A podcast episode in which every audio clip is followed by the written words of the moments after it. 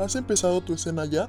Estaban en el subsótano de la biblioteca, el sub-subsótano, y hacía más frío que de costumbre. El viento hacía revolotear el flequillo de Nick sobre su frente. ¿Los chicos lo llaman flequillo? se preguntó Kat. ¿Por qué hay viento aquí? preguntó. ¿Por qué hay viento en cualquier lugar? respondió Nick. Eso la hizo reír. No lo sé, ¿corrientes? ¿Cuevas respiratorias? Eso no es viento en absoluto, dijo Kat. Es lo que sentimos cuando el tiempo de repente avanza. Nick le sonrió.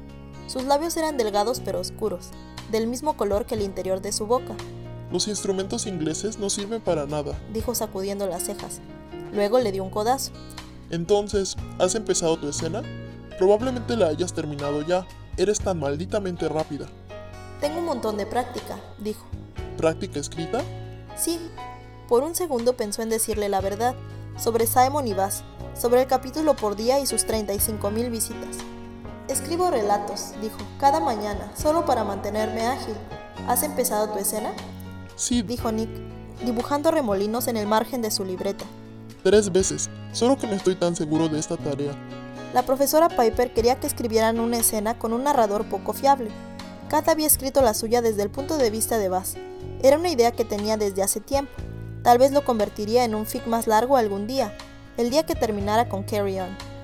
Debería ser pan comido para ti, dijo Kat, codeando a Nick de vuelta más gentilmente. Todos sus narradores son poco confiables. Nick le había dejado leer alguna de sus historias cortas y los primeros capítulos de una novela que había comenzado en primer año. Todo era oscuro, más sucio y corrupto de lo que escribiría Kat alguna vez, pero aún así divertido, y vigorizante de alguna forma. Nick era bueno. Le gustaba sentarse junto a él y observar todo lo bueno provenir de su mano. Observar las bromas salir en tiempo real. Observarlo encajar las palabras juntas. Exactamente, dijo lamiéndose el labio superior.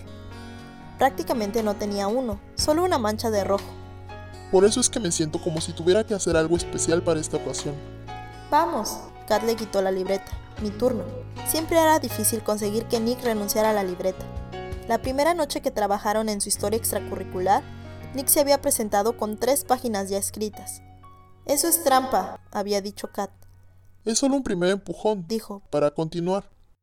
Había tomado el cuaderno, escrito sobre y entre sus palabras, apretando nuevos diálogos en las márgenes y tachando líneas que iban demasiado lejos. A veces, Nick desarrollaba demasiado su estilo, entonces añadió un par de párrafos de su cosecha. Se había vuelto más fácil escribir en papel, a pesar de que Kat seguía extrañando su teclado. Necesito copiar y pegar, le decía a Nick. La próxima vez, contestaría. Traje tijeras. Se sentaban juntos ahora cuando trabajaban. Era lo mejor para leer y escribir durante el turno del otro. Kat había aprendido a sentarse a la derecha de Nick, así sus manos escritoras no chocaban accidentalmente le hacía sentir a Kat como parte de un monstruo de dos cabezas, un bicho de tres piernas. La hacía sentir como en casa. No estaba segura de lo que Nick sentía. Hablaban mucho, antes y durante las clases. Nick se giraría por completo en su silla, a veces después de que salieran. Kat fingía tener que pasar por delante de la clase Basie, donde Nick tenía la siguiente clase, incluso si no había nada más que el pabellón de fútbol después de Basie. Gracias a Dios, Nick nunca preguntó a dónde iba. Nunca le preguntó al salir de la biblioteca la noche anterior tampoco. Siempre se detenían por un minuto en las escaleras mientras Nick se colocaba la mochila y enrollaba su bufanda azul sobre su cuello. Entonces decía, Te veo en clase y se marchaba. Si Kat sabía que Levi se encontraba en su habitación, llamaría y esperaría a que la recogiera, pero la mayoría de las noches marcaba el 911 en su móvil y corría de vuelta a su dormitorio con el dedo sobre el botón de llamada. Ren estaba en alguna dieta rara.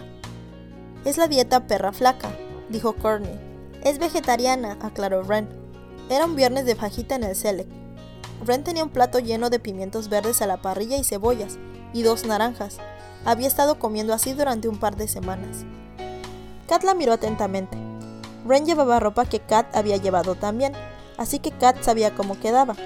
El suéter de Ren seguía firme sobre su pecho. Sus jeans aún colgaban demasiado bajo sobre su trasero. Ella y Ren eran anchas de caderas. A Kat le gustaba llevar camisetas y suéteres que la taparan. A Ren le gustaba llevar cosas que podía sujetar a la cintura. Sigues igual, dijo Kat. Estás igual que yo. Mira lo que estoy comiendo. Kat comía fajitas de carne con crema agria y tres tipos de queso. Sí, pero no bebes.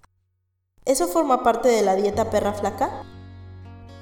Somos perras flacas entre semana, dijo Corny, y perras borrachas durante el fin de semana. Kat intentó llamar la atención de Ren.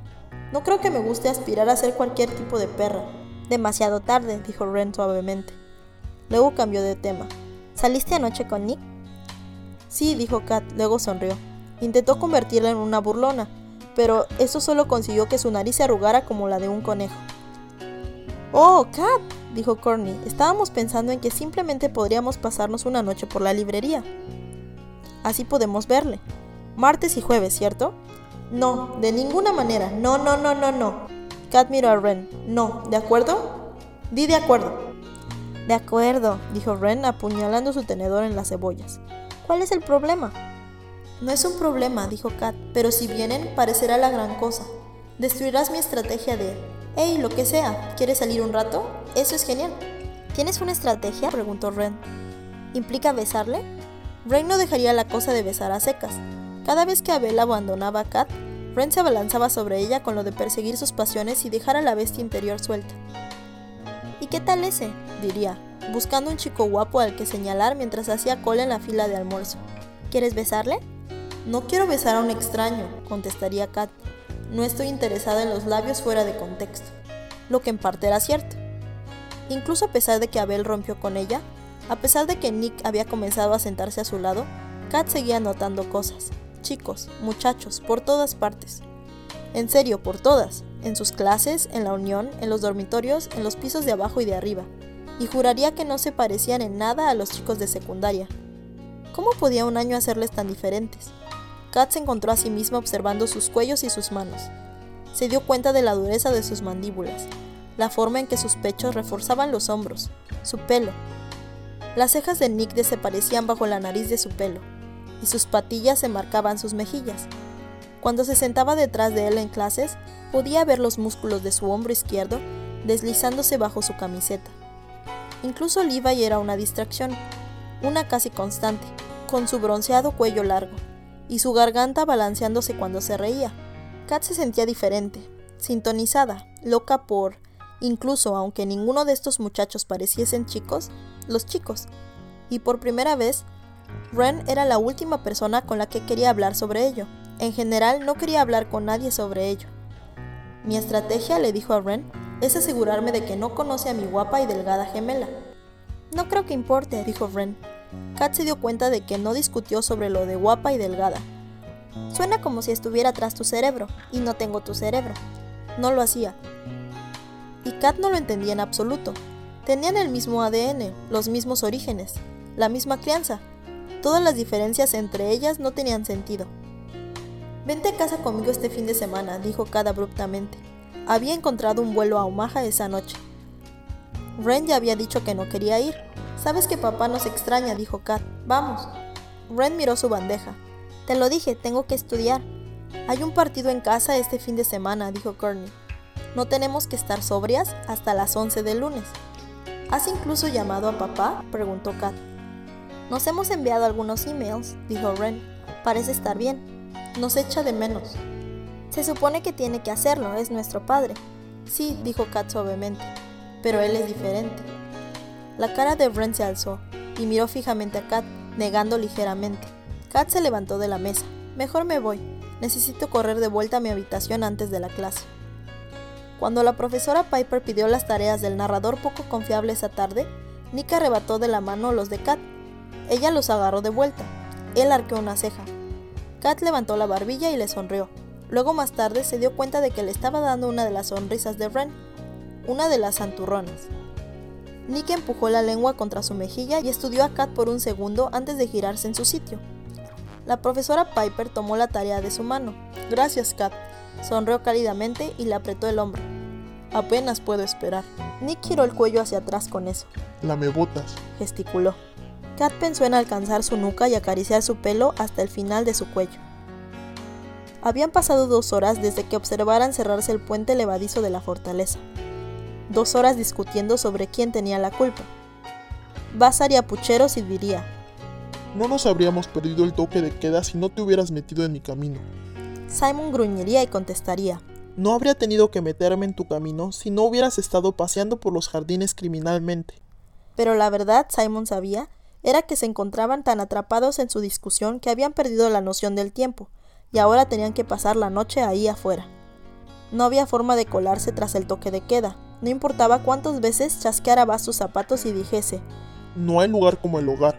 Aunque eso era un dicho de los 70, no había forma de que Bass pudiera decirlo. Simon suspiró y se dejó caer sobre la hierba. Bass seguía murmurando y mirando a la fortaleza como si pudiera detectar todavía una forma de entrar. Hoy, dijo Simon golpeando la rodilla de Bass. ¡Au! ¿Qué? Tengo una barrita aero, dijo Simon. ¿Quieres la mitad? Bass bajó la vista, su larga cara tan gris como sus ojos por el crepúsculo. Echó atrás su cabello negro y frunció el ceño, dejándose caer junto a Simon en la colina. ¿De qué es? De menta. Simon sacó la barrita del bolsillo de su capa. Es mi favorito, admitió Bass a regañadientes. Simon le dedicó una amplia y blanca sonrisa. El mío también. De secretos, estrellas y barritas aero. Publicado en enero del 2009 por fanfics.net. Autores Magicat y Renegade.